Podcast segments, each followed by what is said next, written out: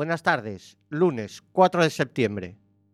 Comienza la segunda temporada de Quack and Roll en el 103.4 de Quack FM.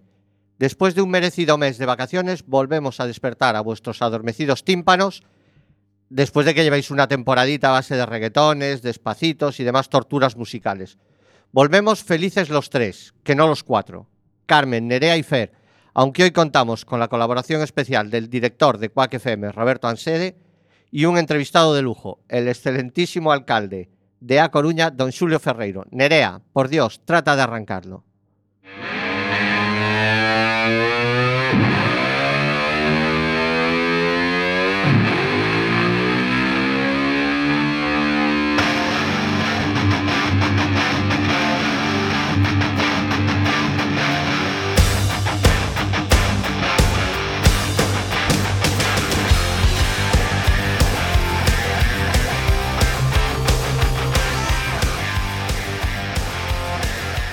Como comentaba al principio, hoy es un programa totalmente especial y habrá alguna sorpresa que otra. Comenzamos nuestra segunda temporada y además hoy hacemos nuestro programa número 18, con lo que ya somos mayores de edad y ya podemos votar. Y para que nos convenza a dónde dirigir el voto, hoy el alcalde nos va a presentar su ideología musical. El que espere un programa con contenido político ya puede cambiar de emisora. Aquí, desde este momento, el alcalde pasa a ser Julio y solo hablaremos de música. O eso intentaremos. Buenas tardes, Xulio. Hola, que tal? Moi boa tarde. Esta es tu primeira entrevista de música? Eh, bueno, si descontamos as que fun a falar do noroeste eh, Que era, bueno, un pouco de música e de cidade, non? Pois para falar só de música creo que sí que é a primeira vez Bueno, pois a nosa tamén é a primeira, o sea que estamos igual Cuando te propusimos hacer un programa de música aceptaste a la primera ¿Resultó difícil elegir los temas que querías que sonasen o lo tenías claro desde el principio? Bueno, me resultou porque sempre tes que deixar temas fora, non? E me busen a facer o, o playlist e, e, bueno, sempre te das conta que queres meter máis cousas, pero nunha hora cabe o que cabe e... Pero bueno, eu encantado de falar de música, non? Que, que é unha das miñas paixóns. Bueno, o primeiro tema que vai a soar é Beatles, Back in the USSR. Unha pregunta era Beatles ou Stone, pero xa vexo que te decantas polos Beatles. Sí, son máis dos Beatles, pero tamén me gustan moitos Stones. Eh? Man, I had a dreadful flight. I'm back in the USSR. You don't know how lucky you are, boy. Back in the USSR.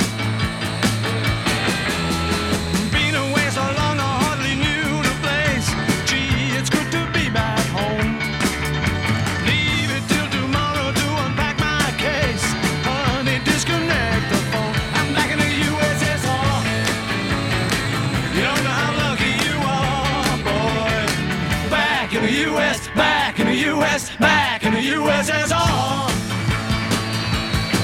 Well, the Ukraine girls really knocked me out. Leave the West behind.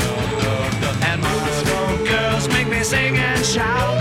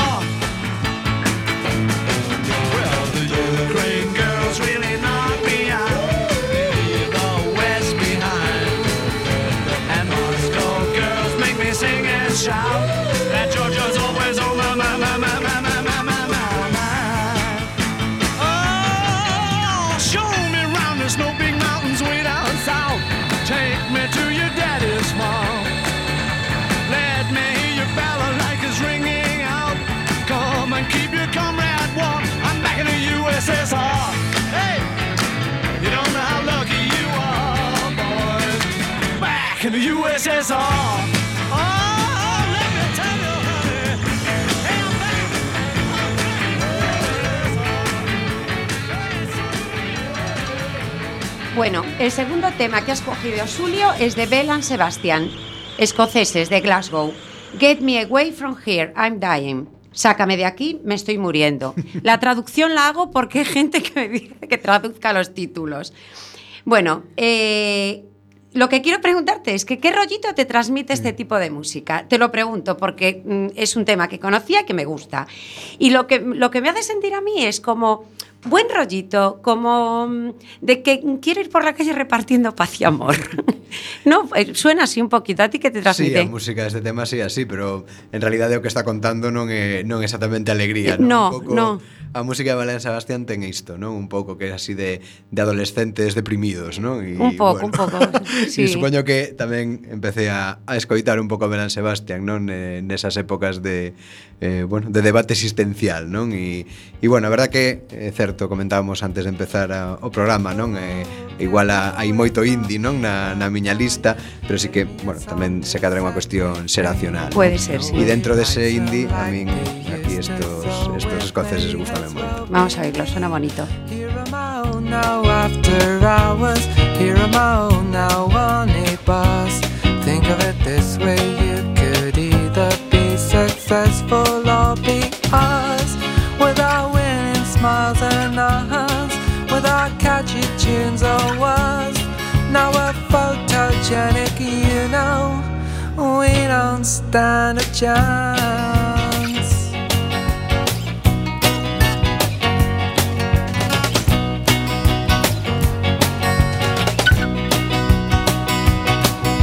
Oh, I'll settle down with some old story about a boy who's just like me. Thought there was love in everything and everyone, you're so naive. They always reach a sorry ending, they always get it in the end. Still, it was worth it as I turned the pages solemnly and then, without winning, smile the boy with naivety succeeds. At the final moment, I cried. I always cry at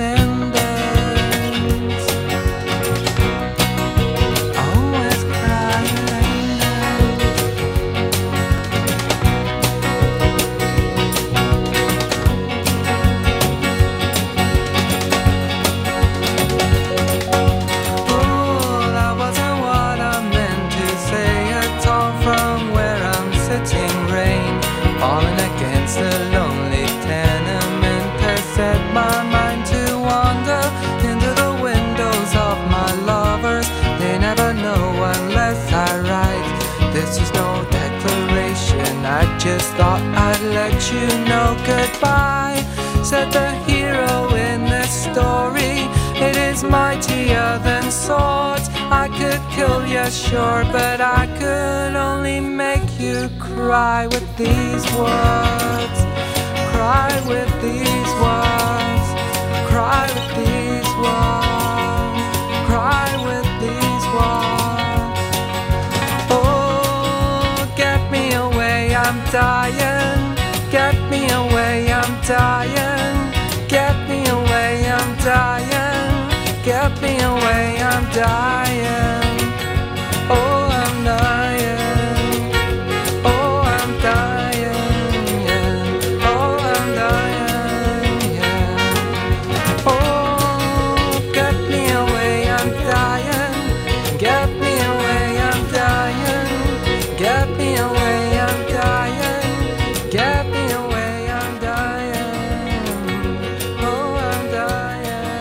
vamos a remontarnos a la infancia y, juven y juventud.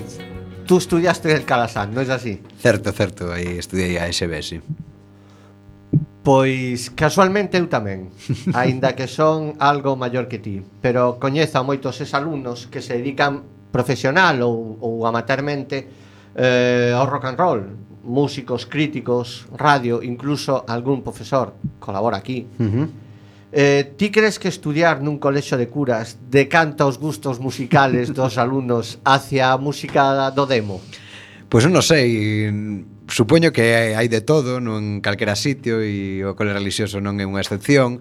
Eu na miña época, ali na sexto, sétimo, octavo, que había era moito heavy, non? Moito sí. heavy. Eu, de feito, eu creo que o primeiro disco que comprei, eh, bueno, eu non era tan heavy, eh, foi un disco de Bon Jovi e eu comprei así con, bueno, estando nos escolapios con 12, 13 anos, que foi cando saiu o Slippery When Wet, pois foi o primeiro vinilo que me comprei eu como eu diñeiro, non? E foi como, bueno, a miña introducción á, á música. E daquela era un pouco que se escoitaba ali, Iron Maiden, sí. eh, Barón Rojo, no? Que, que se escoitaban moito tamén, sí, sí, moito, ese tipo de cousas, sí. sí. O seguinte quema, tema que escolliches foi Nirvana. Nirvana uh -huh. supón no seu momento rachar con todo establecido. Mm. Eh, que supón para ti a, a banda de Kurt Cobain? Ufa, para min eh, eu sempre repito unha frase que, que decía Paco Pérez Brián o, o xornalista de Radio 3 que a primeira vez que escoitou un tema Nirvana sentiu unha patada no estómago non? eu creo que eso reflexa moi ben non? eu tamén foi con, con 17, 18 anos a primeira vez que escoitei eh, a Nirvana e foi como decir Dios, eu quero isto non? Quero, quero tocar isto, quero bailar isto quero ter este disco non? e bueno, e des, desde que escoitei hasta que averiguei que era Nirvana me pasou algún tempo, eh, pues son fan incondicional ¿no? de Nirvana desde aquel momento. Sí, a pena eh, da, da morte de Kurt Cobain non sabes a donde chegaría. Hmm. Bueno, eh, non vale a pena lamentarse, claro. non? É dicir, é unha mágoa desde o punto de vista editado. persoal, unha persoa pois que seguramente incluso non, claro. non disfrutou do éxito, non, non o pasou ben e tivo unha morte pois evidentemente moi tráxica, pero bueno, creo que nos deixou cancións que, bueno, que chegan, non? Moi moi adentro. Pois imos escoitar Comas You Are de Nirvana. Yeah.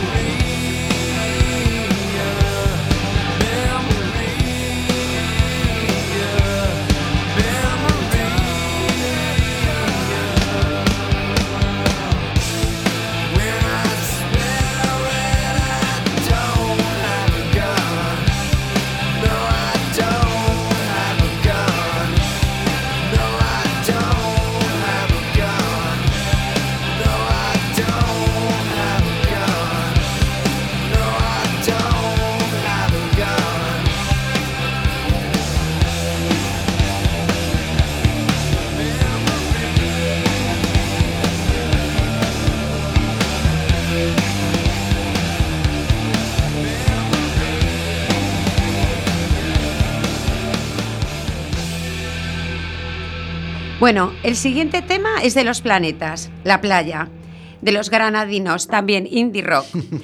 Reconozco que era lo que decíamos. Oigo muy poco este tipo de música, ¿no? Pero ya nos explicamos que a lo mejor era un poco por la generación que hemos vivido, el momento que hemos vivido. Entonces, era lo que te explicaba. A mí me da como un poco rollo tristeza en general, ¿eh? aunque bueno, las tiene un poco alegres. Entonces, bueno, me contestaste también un poco antes que ¿en qué momento escuchas tú o, o en qué momento te provoca escuchar este tipo de música? Pois non sei, supoño que en algún... Bueno, hai unha continuidade, ¿no? Entre o que un peza a escoitar, pois efectivamente, pois eu, aparte de, de eh, influencias de máis de, de rock máis duro que podía ter no cole, pois en casa, non? Tamén, pois os Beatles, non? Os Beatles, algo que descubrín pinchando os discos de meus pais, non?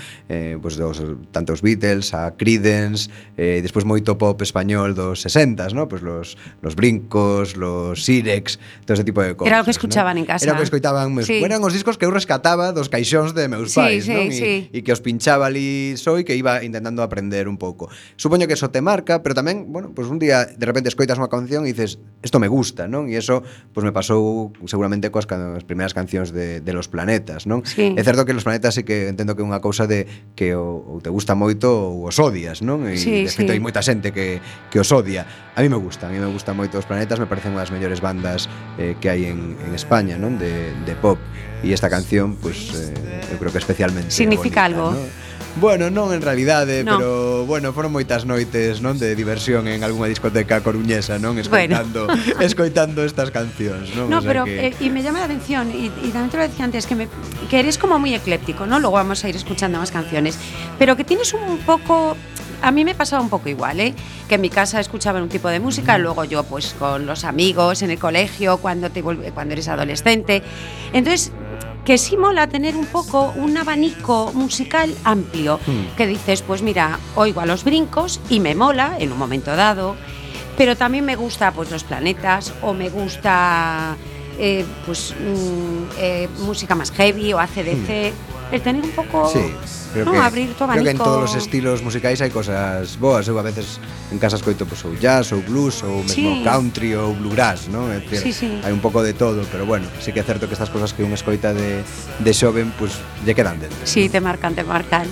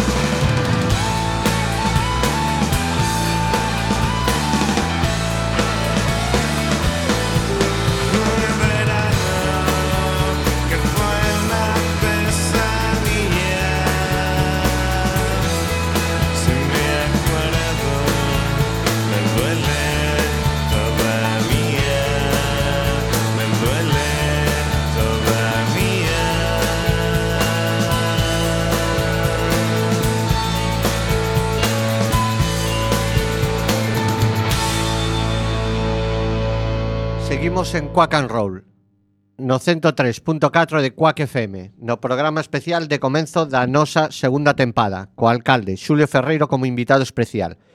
Pero como decía ao comenzo, todavía temos outra sorpresa.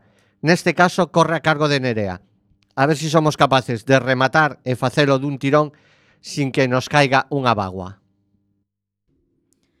Hoy es un día especial, y no solo porque comience de nuevo el programa, ni porque otro nuevo curso aceche, por algo mucho más importante. Hoy cumpleaños la mujer que me dio la vida, mi compañera de discusiones por compartir ropa, y mi aliada a la hora de reírse con mis chistes malos.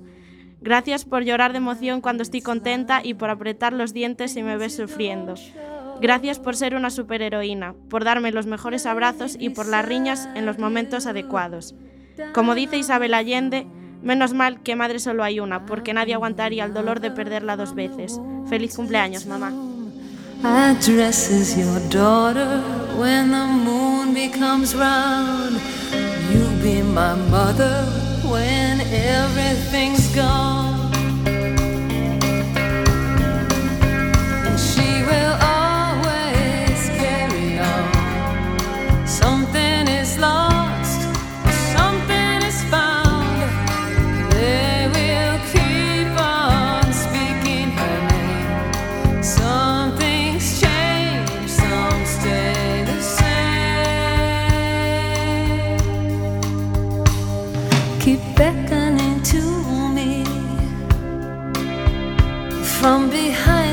Closed door. The maiden, the mother, and the crone that's grown old. I hear your voice coming out of that hole. I listen to you and I want some more. I listen to you and I want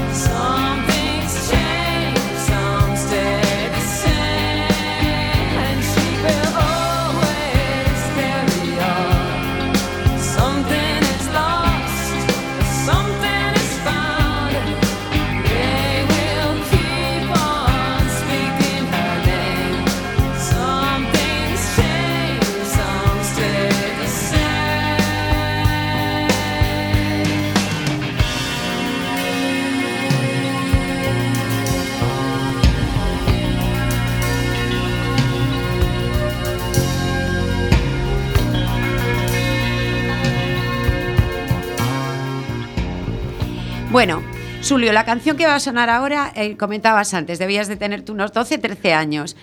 Eh, yo, por ejemplo, estoy pensando en mis hijos que tienen 13 y 15, lo que escuchan en casa, y yo lo sufro, y yo doy fe, yo lo sufro, reggaeton, bachata, que no puedo, que no puedo con eso.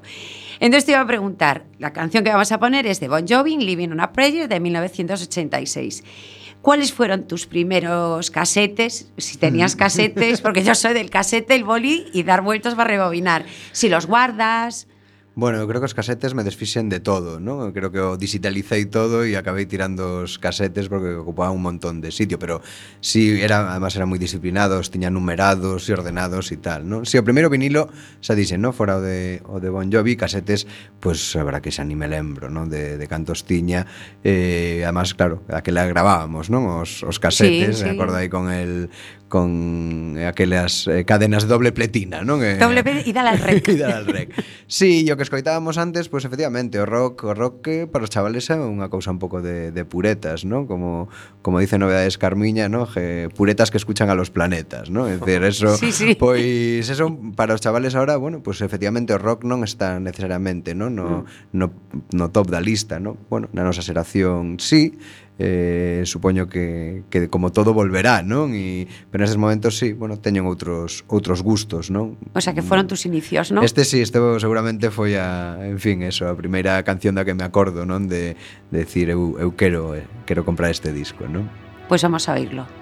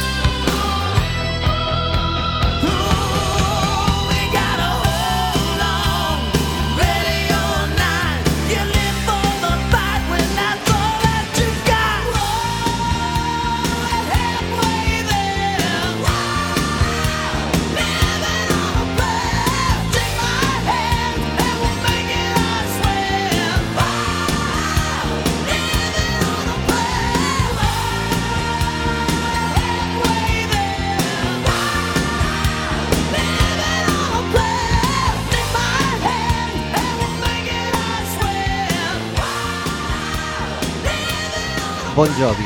Eu cheguei a ver a Bon Jovi en Xixón. Este tema fíxome preguntar por que non en Coruña? Que crees que lle falta a nosa cidade para coller grandes concertos como os propios Bon Jovi, Stones, ACDC ou grandes concertos ou festivales como Resurrection? Hmm. Bueno, en principio eu creo que lle falta un, esto está mal decirlo, pero un estadio máis grande, non? Este tipo de concertos se financian eh, cando hai unhas 60.000 entradas non a venta. Bueno, o estadio de Riazor permitiría unos 20 e pico mil, mm. por lo tanto, eh, o resto ten que sair de algún sitio. Non? Entonces, teríamos que plantearnos, e esta é unha cuestión que, que están de debate, si pues, eh, ao redor de un millón de euros para un concerto de diñeiro público é algo que, bueno, que sirve ou que non sirve. Eu tamén, decir, son moitas cousas a valorar, eh? non só a melomanía, o que nos gusta o concerto non, a cantidad de xente que podría traer isto á cidade. Nos estamos intentando, creo que crear eh, unha marca musical para a Coruña, non? Creo que o Noroeste este ano foi un éxito e creo que medrar eh, en este sentido pouco a pouco e, e desde abaixo e tamén contando cos músicos de aquí, que creo que é moi importante, va a permitir, non, que se xenere un momento musical eh, o que se siga xenerando, non? Porque non isto non, non inventamos nós, evidentemente, pero que sí que se, se siga xenerando iso, non? Eh, o Coliseum este ano creo que está tendo unha actividade moi importante, certo que tamén de música, non, de outro tipo, musos ritmos latinos, non, que pois pues, sí que traen moita xente, pero bueno, creo que se pode se pode xenerar ese tipo de, bueno, de espacio, non, e de, de cidade que mm, permita que a iniciativa privada tamén, non, monte pois pues, cousas interesantes aquí. Sí, a verdade é que, que o noroeste Eu pensei, por exemplo, que nunca chegaría a ver a Liz and the Lips. Uh -huh. E pues, foi un pedazo de concerto bestial. Sí. Sí, eu creo que o modelo ademais de festival está encaixando moi ben na cidade, non? Isto de repartir os concertos por as prazas. Non este ano tivemos 100% de ocupación hotelera durante esa semana, moita xente que quiso vir non puido, tivo repercusión en todos os medios a nivel estatal, creo que se está, mm, bueno, que se conseguiu crear algo que aínda ten moitas posibilidades de medrar, creo que seguramente máis en en calidade que que en cantidade, pero bueno, intentaremos facer un pouco das dúas cousas. Ben, pois xa que falábamos do Resurrection, aquí temos a Ramstein, que foron cabeceiras de cartel deste ano.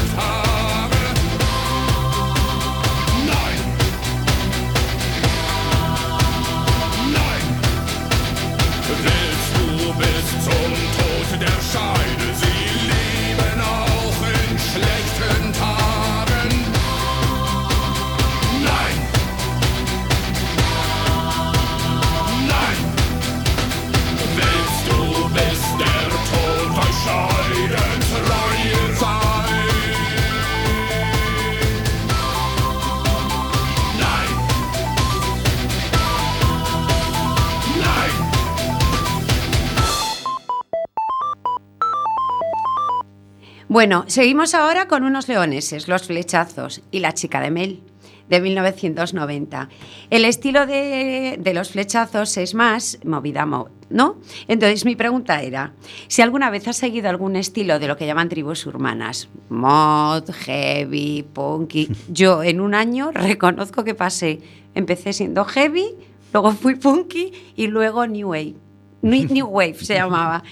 Y, y bueno, Todo eso en un año. Entonces yo era, si eras tú más me lo inven, o te ibas más a tu rollo, o, o, seguiste así, pues en tu adolescencia, no ahora, uh -huh. pero en tu adolescencia, así, alguna tribu, en el estilo, en... Bueno, nunca fui moito de tribus, pero sí que é certo que a estética mod me, me gustaba, ¿no? Andaba con coa parca e de feito aínda teño a parca verde, non? Verde, Militar, sí. coa que, que me poño de, que, de cando en vez, non?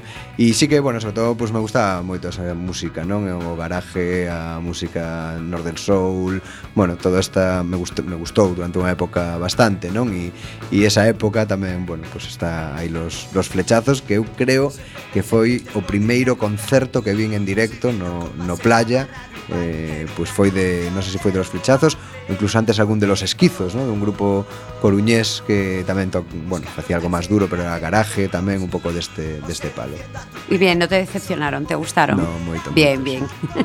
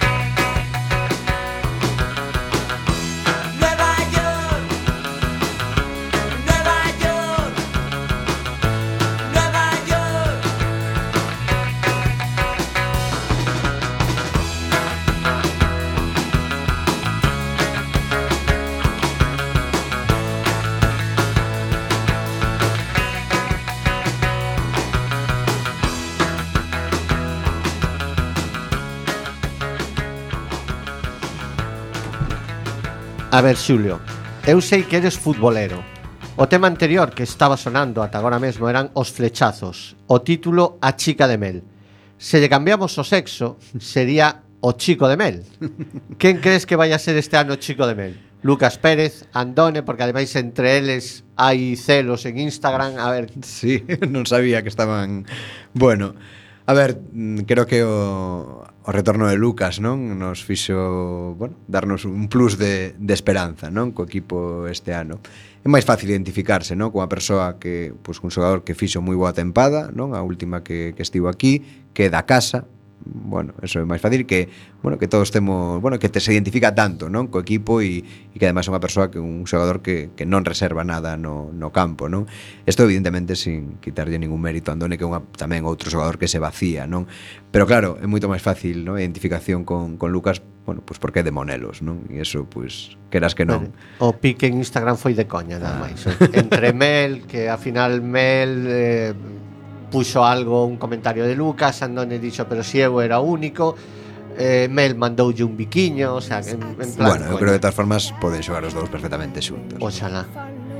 Vas ao palco ou sigue sindo a No, a eu o palco vou no Tres Herrera e, e no derbi, non? Que no derbi, si normalmente si ven o alcalde de, da outra cidade, non? De Vigo, pois adoito ir. Se si non ven ningún alcalde acompañando o seu equipo, eu disfruto máis do fútbol sentado no meu, no meu sitio como bon futbolero, sabes que antes de cada partido o líder do equipo, o capitán, escolle un tema para motivar os compañeiros e enfrentarse ao rival con intención de gañar e de, de acadar os tres puntos.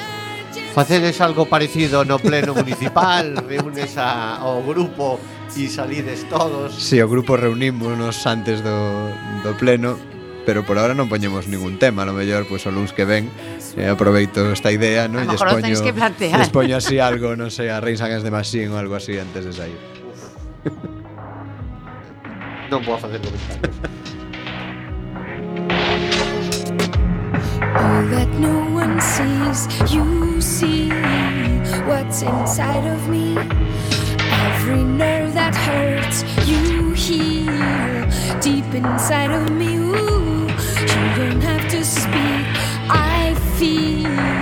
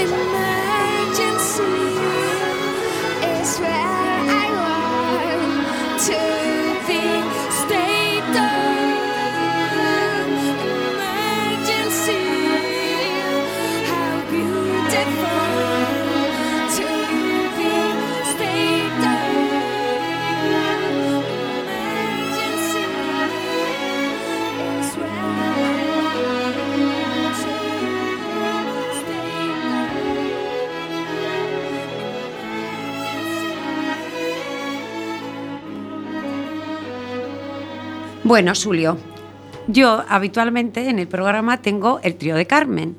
Hoy vamos a cambiar un poco la versión y van a ser las tres confesiones de Julio. Primera, sin pensar, ¿eh? Lo que te salga. Sal del armario y confiesa esa canción que solo, igual que algunos hablan catalán en la intimidad, que solo cantas en la intimidad. Que no, que no te atreves que, a reconocer, esta me mola. Pois algunha de Shakira. Alguna. Alguna de Shakira, sí. De las últimas, de las primeras, cualquiera de Shakira. Pues no sé, la de la bicicleta. Pero viendo el vídeo con la caderita o sin vídeo. No, sin vídeo, sin vídeo. Vale. Bueno, me parece bien, ha sido sincero. Yo ya te lo decía antes, yo soy muy coplera, ¿eh? Lo de la Entonces a veces también, también me da vergüenza Lo reconocerlo. de la bicicleta va a identificar, o sea. No, no sei, ten unha canción, non? Algo con de unha bicicleta Sí, algo sí, así. sí, non disimula, sei. disimula. Tenemos a Roberto ahí buscando. No te vamos a privar, ¿eh? No, te- no tenemos vídeo. Fernando, levántate, por favor. Mueve la caderita. Yo a mi edad ya lo único que puedo mover son las muletas. A ver si Roberto es capaz. Seguro. Bueno, atreverse a Ahí está. en directo xa no. Ahí está. Vas a ta- tararear. Bueno, si, pon- si ponemos la voz.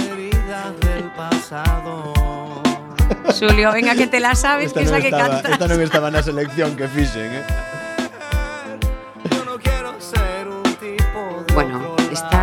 Todos en algún momento le hemos cantado, ¿eh? Confeso que eu non, eh? Non? No, yo sí, hombre. A- Algunha outra debilidade Ya solo de salir. Algunha outra inconfesable? De salir en verano a tomar una copita. Es que no hay local en el que no suene. Bueno, la segunda. Esa canción que aborreces, que es empezar y decir no puedo, no puedo, no puedo con ella. Buf, hai tantas, non? Pero una, Non una, así, de. uh. De... Pues... pues no sé que como decir a Sevito, non? Ese tipo de Yo maná. de cancións maná. No puedo, no puedo. Bueno. Eu, pues, la verdad que ahora mismo non me, non me ve ningún así a, a cabeza, non? Pero Bueno, eu durante moito tempo aborrecí aquella de Ojalá lluva café en el campo, non? Que o pobre Juan Luis Guerra, Juan, creo que o pobre Juan Luis Guerra non ten culpa, non, de, de, de ter feito aquelo que daquelo soase a todas horas en todos lados. Llegaste a aborrecer. Pero eu aquel verán, que non me lembro, vai moitos anos, aborrecín esa esa canción, sí. Esa, esa. Aí está.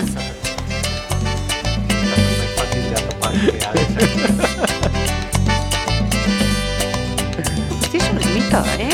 Bueno. También No, no, sabemos sí. muchos, ¿eh? escoitada ahora supoño que non é tan mala, non? Pero en aquel momento Esta se cantó era- tanto como la no, no, bicicleta, sí, ¿eh? O como la de Despacito. Bueno, y la última, el tema que cuando sales con la cuadrilla de marcha, Sí. da igual, con copas o sin copas, ¿eh? Puede ser antes o después, que mm, te lanzas, que no tiene sentido el ridículo, que dices tú, lo doy todo, lo doy todo. Eh, A verdade que había unha canción coa que pechaba unha coñecida discoteca coruñesa eh, que era Mila, creo que se chamaba a canción. Creo que eh, non, non sei nin quen a cantaba, non? Pero aquela era como, bueno, punto álxido de, de moitas noites. Pero non? así con marchita eh, o... Sí, era como medio brasileira, non? Eh, pero a verdad que ahora non sei decir ni de quen era o autor. Creo bueno, que si, si la encuentra Roberto, a Illa do bien. Son, a Illa si do no... Son, creo que se chamaba ou algo así, non? Pero bueno, eso xa é máis difícil de buscar así en, en directo. Pero así máis momento samba. eh? Momento samba. No, era como no. momento himno, non? Momento... Ah, vale, vale, sí, exaltación exaltación sí, sí, ya, era exaltación a la amistad. Sí, porque normalmente era como as seis e pico da mañán. Pues... E aínda que non podemos facer publicidade, que discoteca era? bueno, pues era o Playa Club, non? Donde, ah, vale, donde vale. moitos acabamos moitas noites, non? De, eu xa levo tempo sin entrar, pero, Dice pero durante algún tempo... Dice o noso técnico que, que no, é imposible no de atopar. Que non encuentra. Bueno. Que pon Playa Club, peche, himno, Hay que volver pero a... que non atopa ¿Eh? nada. Hay que volver al playa. bueno, non sé, pues... Eh, pode haber máis, pero me veo esa, esa, esa. bien, mismo, vale. Muy bien. Ben, seguimos en Quack and Roll, no centro 3.4 de Quack FM. Nos acompaña como invitado especial Xulio Ferreiro, alcalde da Coruña. Levamos escoitado ata agora uns 10 temas, máis ou menos. Unha lista, a verdade, que é moi ecléptica. E repasando, eh, a verdade que me sorprendeu o tema de Bon Jovi. eh, enlazando cas, cas preguntas de Carmen, contanos algún momento que sea confesable, que non se poda utilizar na túa contra, uh -huh. no que te soltaches a melena no que me soltei a melena. Sí. bueno, eu tiña melena cando era chaval, o sea que a soltei en, en bastantes ocasións, non? Eh, bueno, eh, pues durante, durante, bueno, durante algún tempo tive un, unha pequena banda, non? Cos, cos colegas e, e, bueno, pues algún concierto para amigos dimos tamén, non? Aí pode Ay, ser. Que, que tocabas? Bueno, facíamos un pouco versións de todo, non? De los Ramones, ah, no, de Bowie. Que, que... No, eu non, eu como máximo las maracas, era o, o que... Tú voz. bueno, é unha forma de chamarlle esa, sí. Ah. bueno, pois escoitamos Space Oddity, David Bowie. Ground control to Major Tom. Ground control to Major Tom. Take your protein pills and put your helmet on. Ground control to Major Tom. Seven, six. Commencing countdown engines on. Three, two. Check ignition and may God's love be with you.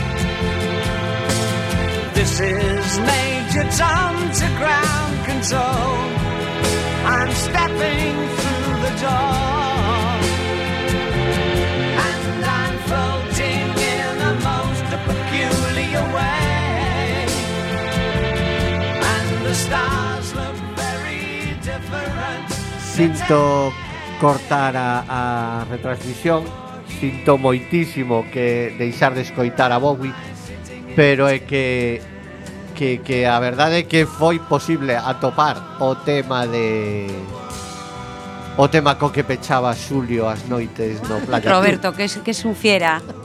Nuestro tata, tato golosín. Eh, me están dicindo que me estire. A ver si pero es a esta, ver, ¿eh? a ver, A ver me si- estiro si es esta. para un lado, para arriba, para a dereita, izquierda. Bueno, no, dixemos que non íbamos a falar de política. Dale caña, Roberto. Pero de verdad que atopou. A ver si está. Bueno, este rapaz é increíble. Pues cos datos que lle dei era complicado. Sí, todos esos datos sí era complicado. Porque no se las tarareado, que si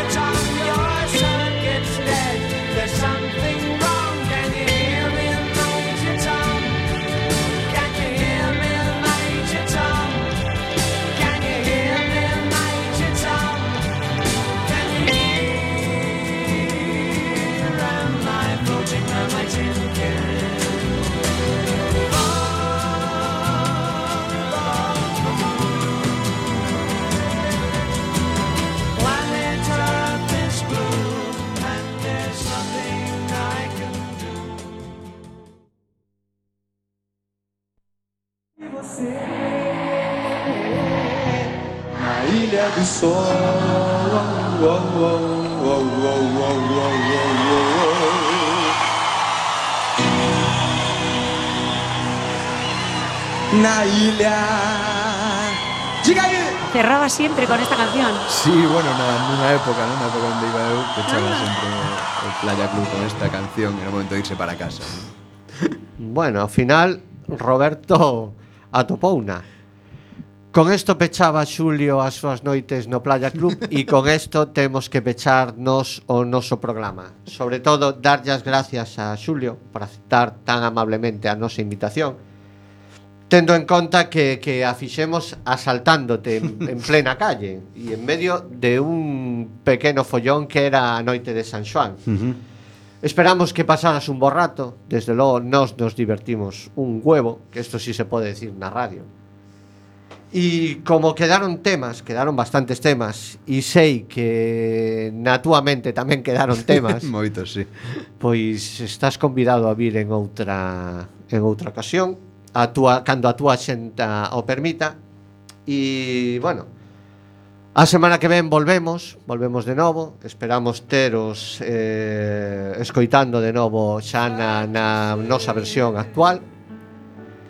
Y esto fue todo en Quack and Roll no 103.4 de Quack FM. Muchísimas Hasta gracias. Que seguemos a semana que ven, os desexamos o millor. Hasta luego. Remember